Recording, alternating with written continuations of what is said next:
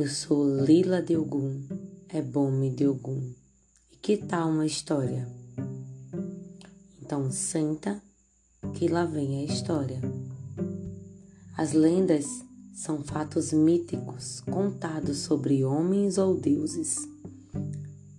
Todos os povos em todas as épocas do mundo sentiram a necessidade de que seus deuses ou heróis fossem mais fortes, mais poderosos, mais felizes e mais próximos do povo do que dos outros povos vizinhos ou mesmo dos inimigos.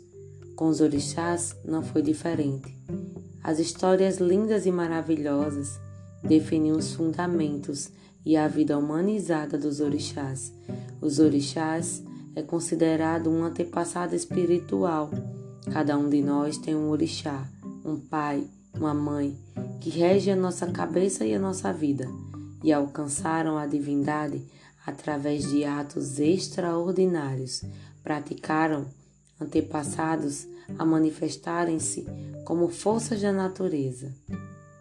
E lembre-se, a melhor religião é aquela que te aproxima do universo, de Deus, de Olodumare, do infinito, e é aquela que te faz melhor. Então, senta e vamos de história. A história que eu vou te contar hoje é sobre o nosso pai, Oxóssi. Oxóssi mata o pássaro das feiticeiras. Todos os anos, para começar a colheita dos inhames, o rei de Ifé oferecia aos súditos uma grande festa.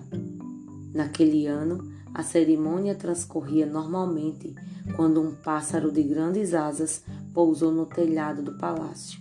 O pássaro era monstruoso e aterrorizador. O povo, assustado, perguntava sobre sua origem. A ave fora enviada pelas feiticeiras, as Yamins Oxorongá, nossas mães feiticeiras ofendidas por não terem sido convidadas. Pássaro ameaçava o desenrolar das comemorações.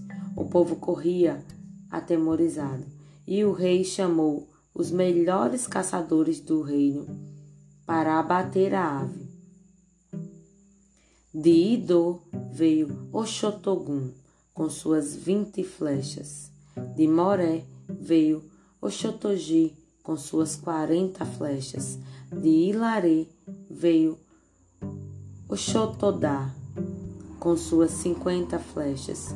Prometeram ao rei acabar com o per perverso bicho, ou perderiam suas próprias vidas. Nada conseguiram, entrando os três odés. E entretanto, os três odés gastaram todas as suas flechas e fracassaram. Foram presos por ordem do rei. Finalmente, de Ire veio Oxetucan Xoxô, o caçador de uma só flecha. Se fracassasse, seria executado junto com os que antecederam.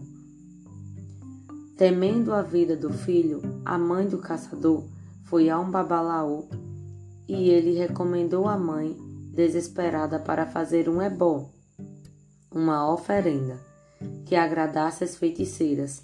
A mãe de Oxetucan Xoxô sacrificou então uma galinha. Nesse momento, Oxetucan Xoxô tomou o seu ofá, seu arco apontou atentamente e disparou uma única flecha e matou a terrível ave perniciosa. O sacrifício havia sido aceito. As Iamins Oxorongás estavam apaziguadas. O caçador recebeu honrarias e metade das riquezas do reino. Os caçadores presos foram libertos e liberados, e todos festejaram. Todos cantaram um louvor ao Chetucan Chuchu. O caçador ficou muito popular. Cantavam em sua honra, chamando-o de Oxóssi, que na língua do lugar quer dizer o guardião popular. Desde então, Oxóssi é o seu nome. Arolê, ou que arô. Oxóssi ganha de Urumilá a cidade de Quito. Um certo dia, Urumilá precisava de um pássaro raro para fazer um feitiço de Oxum. Ogum e Oxóssi saíram em busca da ave pela mata adentro. Nada encontraram por dias seguidos. Uma manhã, porém, restando-lhes apenas um dia para o feitiço, Oxó se deparou com a ave e percebeu que só lhe restava uma única flecha. Mirou com precisão e atingiu. Quando voltou para a aldeia, Orumilá estava encantado e agradecido com o feito do filho.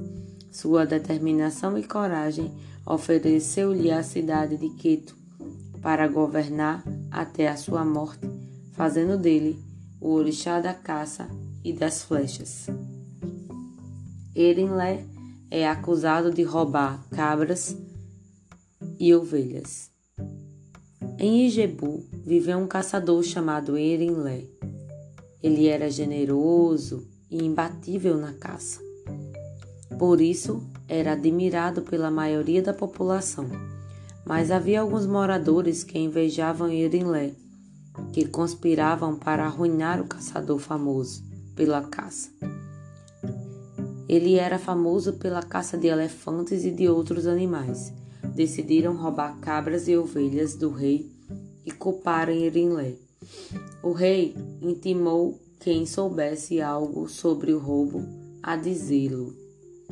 Os conspiradores foram até o rei fazer a acusação. Disseram que Erinlé roubava cabras e ovelhas, escondia as peles em casa e dizia que as carnes eram de animais selvagens. O rei quis ouvir a defesa de Erinlé. Houve testemunhos a favor dele. Diante do impasse, o rei ponderou que Erinlé parecia ser um fato, um, de fato, um grande caçador, mas teria que provar sua inocência. Erinlé disse: Minha caça falará por mim. Minha caça será minha testemunha. Erinlé foi até sua casa e trouxe coisas para o rei. Erinlé trouxe as peles dos animais selvagens que havia caçado, presas de elefantes e de javalis, peles de gamos, veados e antílopes. Então o rei reconheceu a inocência de Erinlé e ordenou que ninguém mais tocasse no assunto. Erinlé foi para casa inocentado porém triste. Irilé nunca conformou com a acusação que sofrera. Irilé pensava e não entendia a razão de tentarem desgraçá-lo. Não quis mais caçar nem comer com seus. Em momentos de desespero, fustigava o próprio corpo com as chibatadas de cavalheiro. Seu Bilala imaginava que seria acusado novamente, caso acontecesse outro roubo de animais. Ele, Erinlé perdera completamente a vontade de caçar.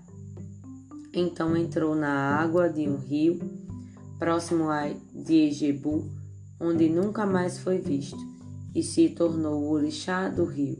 Erinlé agora é o rio, o rio Erinlé. É Erinlé, o orixá caçador, que já não caça. Axé.